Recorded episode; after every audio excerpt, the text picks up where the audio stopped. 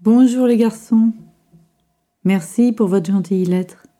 Elle m'a fait bien plaisir et je peux déjà vous répondre que je vais plutôt bien.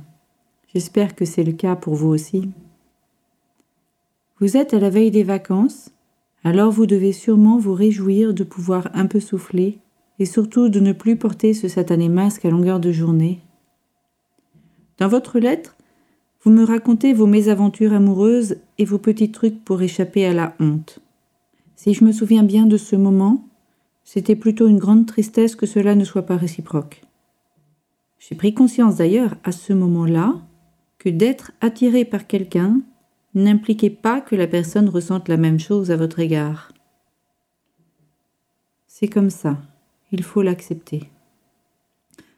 Vous savez, quand j'avais votre âge, il y a longtemps, il n'y avait pas de portable et votre technique de la caméra cachée n'était juste pas envisageable. Il y avait peut-être aussi moins cette pression du regard des autres, de leur jugement.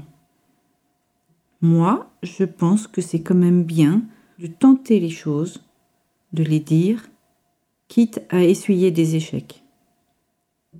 Vous savez, des années après, j'ai pu revoir certaines personnes qui m'ont avoué qu'elles étaient attirées par moi, et je suis restée très bête parce que je n'avais rien remarqué.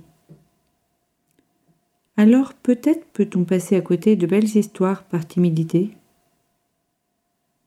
Je vous fais des bisous aussi. Au plaisir de vous lire bientôt. Nathalie.